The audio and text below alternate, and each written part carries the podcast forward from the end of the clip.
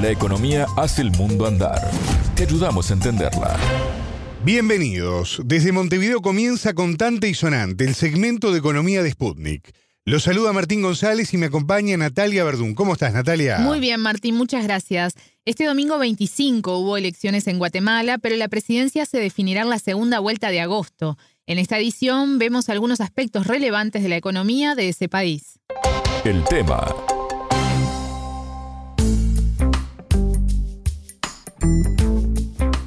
De acuerdo a los últimos datos disponibles, la candidata Sandra Torres, del Partido Unidad Nacional de la Esperanza, el UNE, obtuvo el 15,78% de los votos y Bernardo Arevalo, del movimiento Semilla, el 11,80%, por lo que el 20 de agosto habrá una segunda vuelta para definir ¿Quién va a gobernar Guatemala, Natalia? Exacto, un país que según el Banco Mundial tiene la economía más grande de Centroamérica. En 2022 su Producto Bruto Interno creció alrededor del 4% y ha tenido un crecimiento sostenido en los últimos años, a excepción, como pasó en todo el mundo, del 2020 a raíz del COVID-19.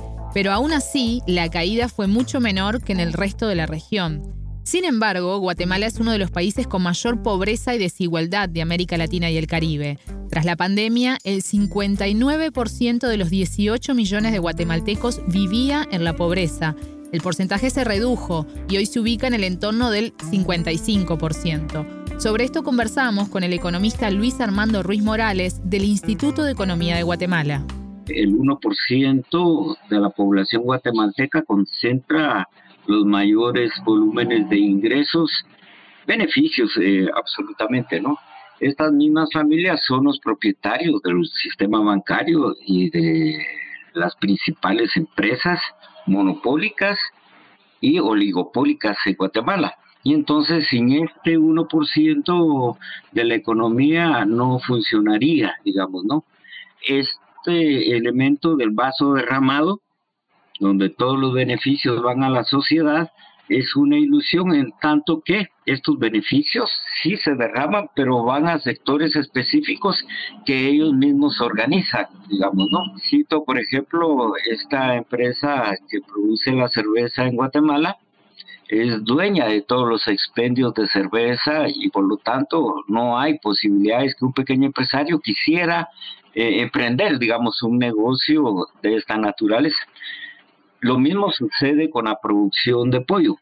Eh, los productores de pollo son tres o cuatro grandes productores eh, a nivel nacional, pero uno de estos productores, que es la familia Gutiérrez, concentra tres o cuatro granjas donde se produce todo el pollo que usan todos los comedores, todos los restaurantes. Ellos también producen todos los insumos para la producción de estas especies, ¿verdad? Y por lo tanto, ellos tienen controlado todo el mercado, tanto de producción y de consumo en muchos de los alimentos. Natalia, recuerdo otro episodio de Contante y Sonante en el que hablamos de las remesas y el peso en la economía de los países de Centroamérica específicamente Guatemala. Así es, son el principal programa contra la pobreza, decía en ese momento el economista consultado Hugo Maul. En Guatemala representan alrededor del 18% del Producto Bruto Interno. Escuchamos a Ruiz Morales sobre este tema cerca son de 18 mil millones de dólares más o menos, pero trae esto, trae serias consecuencias. Una de las principales es que el Estado de Guatemala, por ejemplo, no protege a sus soterráneos que están en el extranjero. Eh, recuérdense ustedes de aquel tema de los TPS, el estatus de protección temporal. Guatemala jamás ha luchado por este estatus. Más sin embargo, eh, la cantidad de remesas que ingresan al Estado son altísimas, ¿no? Eh, tiene un efecto positivo, dado que incrementa el consumo de la población, obviamente, ¿no? Pero tiene una condición perversa alrededor de esto eh, estos, estos ingresos no vienen para la inversión, ¿verdad? Que eso, digamos, sería favorable para el país como tal. Eh, y, eso se debe a otra circunstancia que tiene que ver con el sistema de educación guatemalteco. El nivel de capacidad técnica de nuestros ciudadanos, de nuestros emprendedores, es muy bajo. Y por lo tanto, cuando hacen sus emprendimientos, son emprendimientos que tienen un nivel bajo de en su capacidad técnica y por lo tanto el valor agregado que generan estos es en esa misma dimensión. Por lo tanto, es un círculo vicioso entre la pobreza, la subsistencia, el consumo y el tratar de hacer un emprendimiento que no va a tener futuro porque hacen los emprendimientos y pasan seis, siete meses, gastan en locales, en insumos, pero no resulta siendo efectivo. El entrevistado se refirió también a lo que plantearon los candidatos para estas elecciones en cuanto a inversiones. Todos los partidos políticos hablan siempre de la inversión externa. Eso conlleva un elemento muy importante dado que no profundiza y no niega la participación interna para cambiar la estructura económica existente.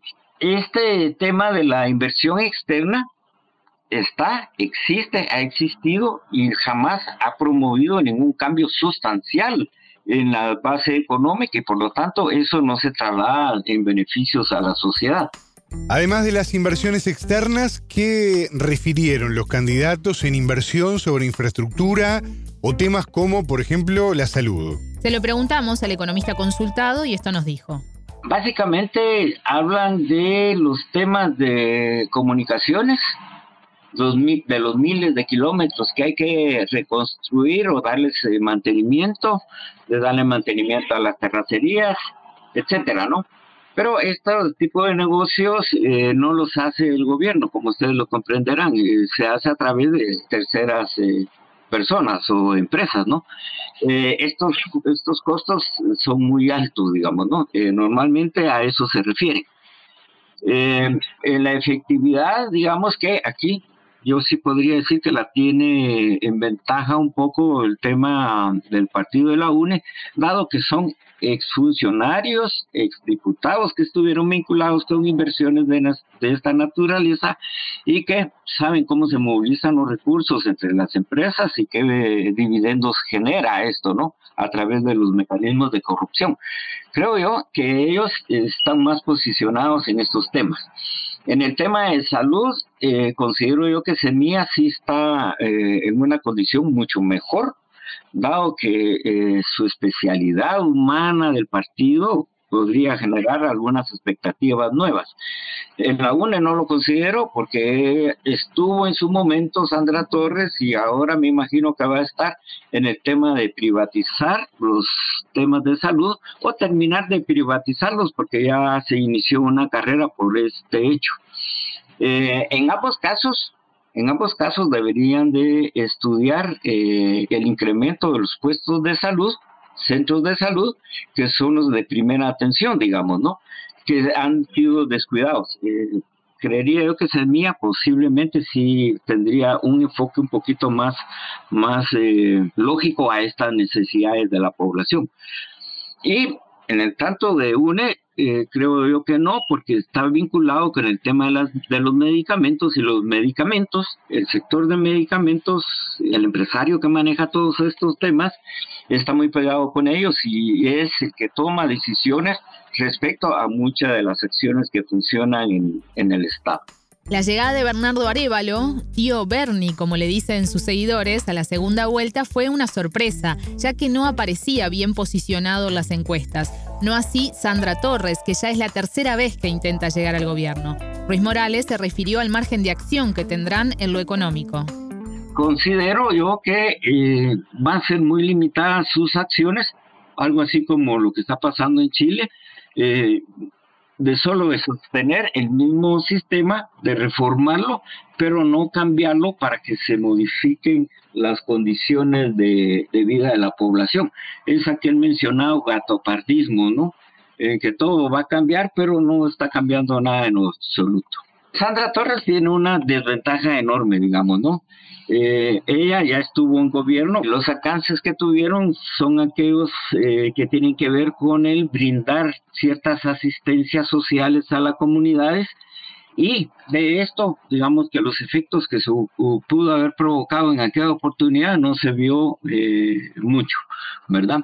En actualidad creo yo que es un partido que está muy ligado a estructuras políticas de diferentes partidos que ya ejercieron gobierno, que han sido parte de este tema del pacto de corruptos que conocemos en Guatemala y que eso va a evitar cualquier cambio sustancial que se pueda dar.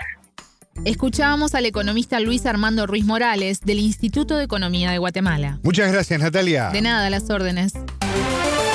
Contante y sonante desde Montevideo.